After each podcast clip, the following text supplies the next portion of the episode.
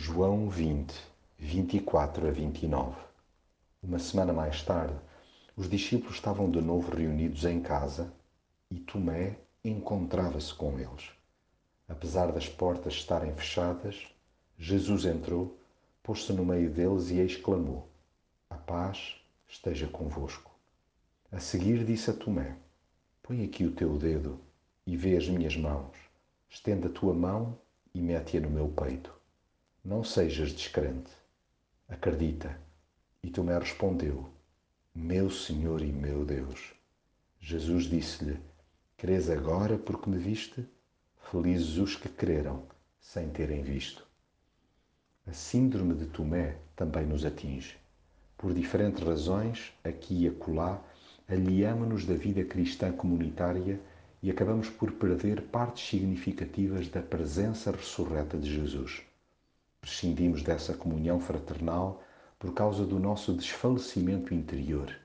E a verdade é que no balanço final saímos a perder em duplicado. Feitas as contas, continuamos murchos espiritualmente e a nossa incredulidade acentua-se. Duvidamos na hora do relato que outros façam sobre o aparecimento de Jesus. Parece bom demais para ser verdade. À semelhança daquele sobre quem recaiu o label da falta de fé, também nós, em certas alturas, batemos o pé e afirmamos que só creremos se constatarmos com os nossos próprios olhos.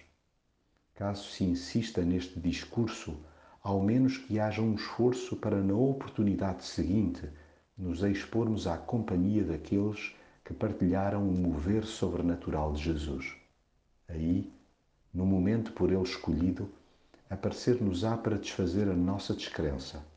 E porque nos conhece até ao tutano, começará precisamente por nos desafiar a certificar-nos que Ele é mesmo, em pessoa, Jesus crucificado e ressurreto. Haja nesse instante a humildade para confessar: Meu Senhor e Deus meu. Sim, felizes são todos aqueles que o declaram, não precisando de vê-lo fisicamente.